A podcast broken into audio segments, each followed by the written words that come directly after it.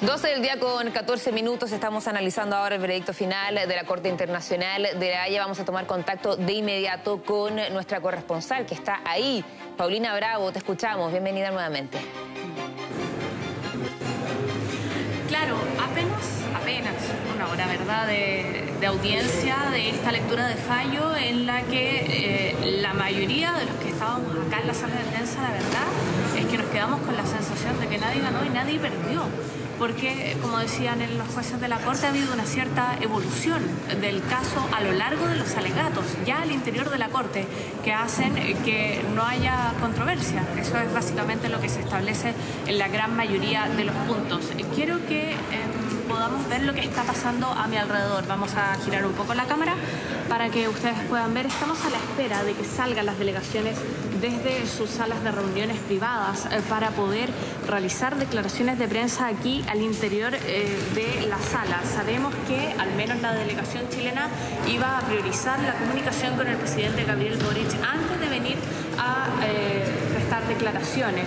Estamos también a la espera de la confirmación por parte de la delegación de Bolivia que eh, había entrado realizando declaraciones en eh, voz del canciller Rogelio Maita. Vemos entonces que ya hay algunos personeros de la Corte dando vueltas y haciendo arreglos para poder establecer lo que se necesita técnicamente, ¿verdad?, para que las delegaciones puedan hablar. Perfecto, Paulina, muchísimas gracias. Volvemos contigo. Eh, Astrid, sigamos conversando sobre este fallo, porque claro, lo que dice Paulina es que bueno, no hay una sensación de ganadores ni perdedores, ¿no? Pero de todas formas, Bolivia quería impulsar esta compensación, quería establecer finalmente estos causos artificiales, etcétera. Eso no queda establecido. Para la política interna, para Bolivia, para la ciudadanía, ¿no? Hubo un proceso bastante largo, expectación también. Finalmente, ¿eso no se puede calificar como una derrota para Bolivia? Oh, yo creo que sí, yo creo que sí es una derrota haber proseguido el procedimiento después de que Chile ofreció una salida extrajudicial mm. en el año 2019. Entonces, efectivamente creo que es una derrota eh, en el sentido que prolonga ni necesariamente el procedimiento con esta alegación muy rara de estas aguas artificiales, frente a las cuales además exigía una compensación a Chile. Entonces la Corte esa parte la rechaza absolutamente. Eso significa que no ha lugar nada de lo que dijo Bolivia durante eh, toda la frase que se abre precisamente por la cuestión de la contramedida, de la, perdón, de la contrademanda. O sea, lo que se llama la demanda reconvencional. Claro. Entonces, claro, todo, todo ese tiempo es eh, un tiempo perdido, porque ahora, a de, mirado otro punto de vista, uno podría decir, claro, hay hoy día un marco bien claro, ¿me explico? Eh, el, el, Silala es un río, ok, y, no al lugar la distinción esta del cauce que corre como naturalmente versus la agua artificialmente.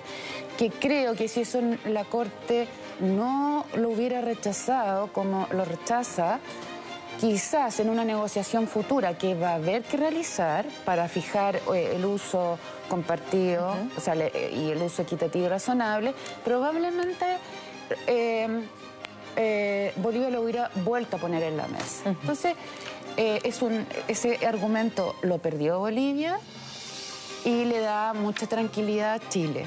Sí, absolutamente. Eso es muy interesante lo que dices tú, porque claro, queda establecido que es un río internacional, un uso equitativo y compartido, pero ¿quién establece qué significa equitativo, compartido y razonable? Mm. ¿En qué instancia se ve eso y en cuánto tiempo? Eso va a tener que ser objeto de un proceso de, cooperación entre ambos países.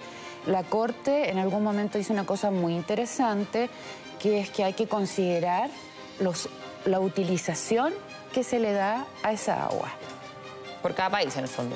Claro, pero es que resulta que eso está referido en los hechos mm. solamente a Chile, porque Bolivia no utiliza aún, por lo menos, las aguas del río Silala. ¿Y, por qué no?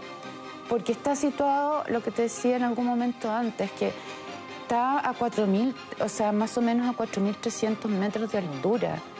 Y esa altura es muy difícil para el ser humano. Claro. Entonces, efectivamente, Bolivia ha intentado algunos proyectos que se, que se nombraron, eh, pero es imposible. Entonces, si es que el agua del río Silala no es utilizado por Bolivia, por la altura, etcétera. ¿Por qué crees tú que Bolivia insistió con este tema de la soberanía del río? Eh, porque, porque forma parte de eh, luchas que se generan. Exacto.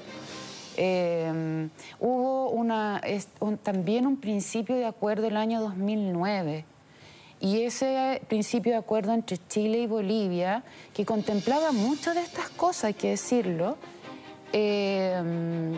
fue rechazado fundamentalmente por la gente de Potosí. Entonces tú tienes ahí también un problema con Bolivia que, que muchas veces lo que tú negocias con lo, que llamamos nosotros las autoridades centrales no es respaldado por, te fijas, las autoridades más locales. En este caso por Potosí, porque claro, está ahí en el departamento de Potosí, ahí surge el, río Silala. Claro, hay muchas autoridades de Potosí que no están de acuerdo con esto, con que se siguiera impulsando también.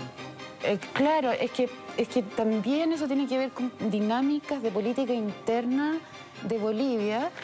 Eh, me explico luchas internas. Entonces, en el 2009 yo eh, me acuerdo que, sí, que había como una disposición, pero ese acuerdo, ese preacuerdo, que se estaba manejando así con pinza entre Chile, por Chile, finalmente fue desechado por eh, las autoridades de, Potosí. Entonces, hasta llegamos, ¿me explico? ¿Cuánto tiempo, eh, por ejemplo, para, definir obviamente este tema del, uso compartido y equitativo y establecer ya las condiciones y los detalles de todo esto establecido por la Haya, ¿hay plazos establecidos? No, no, no, no, no. No. no Eso depende de las conversaciones entre los países. Exacto, exacto. Depende de la habilidad diplomática de los dos países. ¿Y cómo ves eso, esa relación? Porque sabemos que, por ejemplo, al menos Chile ha dicho que está abierto a conversar. Sí, yo, eh, yo, yo tengo noticias de que hay acercamiento entre el gobierno de Chile y el gobierno del presidente Arce. Em, pero bueno, siempre es verdad que la relación con Bolivia siempre ha sido tensa, difícil, compleja. Y por eso digo, o sea, todo esto depende también de la habilidad y la creatividad diplomática de los negociadores. Pero, por ¿Ah? ejemplo, el presidente Arce, ¿ves tú más disposición, por ejemplo, en encontrar puntos y consensos? Sé que, eh, sé que es así en la actualidad, pero también es cierto que la conversación con Bolivia también pasa así, es como un zigzag, ¿me explico? Entonces, habrá que tener confianza eh, para que abramos una agenda eh, que es absolutamente necesaria para las poblaciones de los dos países, diría yo. ¿Ah? Fortalecer las relaciones entre los países, Por supuesto. Mm. Porque tenemos además el tema de, eh, transfronterizo, el tema de Chacayuta. Yo creo que ya es tiempo de que avancemos en la agenda y ahí también Bolivia tiene que dar también yo creo que tiene que dar paso concreto. Sí.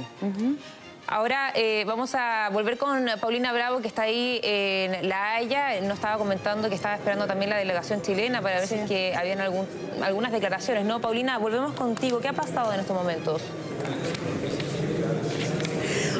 Comentarles que hace unos segunditos salió la subsecretaria Jimena Fuentes con el fallo en la mano. Venía con el sello que ella va a abrir en esta reunión que va a tener con el presidente Gabriel Boric para poder explicarle primero a él en detalle cuáles son las repercusiones de las decisiones que tomó hoy la Corte. Nos pidió unos minutos para poder concretar esa reunión y luego poder venir a conversar con nosotros. Comentarles cómo es eh, lo que ustedes están viendo. Están viendo un pasillo ¿verdad? Que tiene una escalera. Hacia el costado derecho de eso hay una sala de reuniones donde está reunida la delegación boliviana. Hacia el lado izquierdo de la imagen hay otra sala de reuniones donde también está reunida la delegación chilena.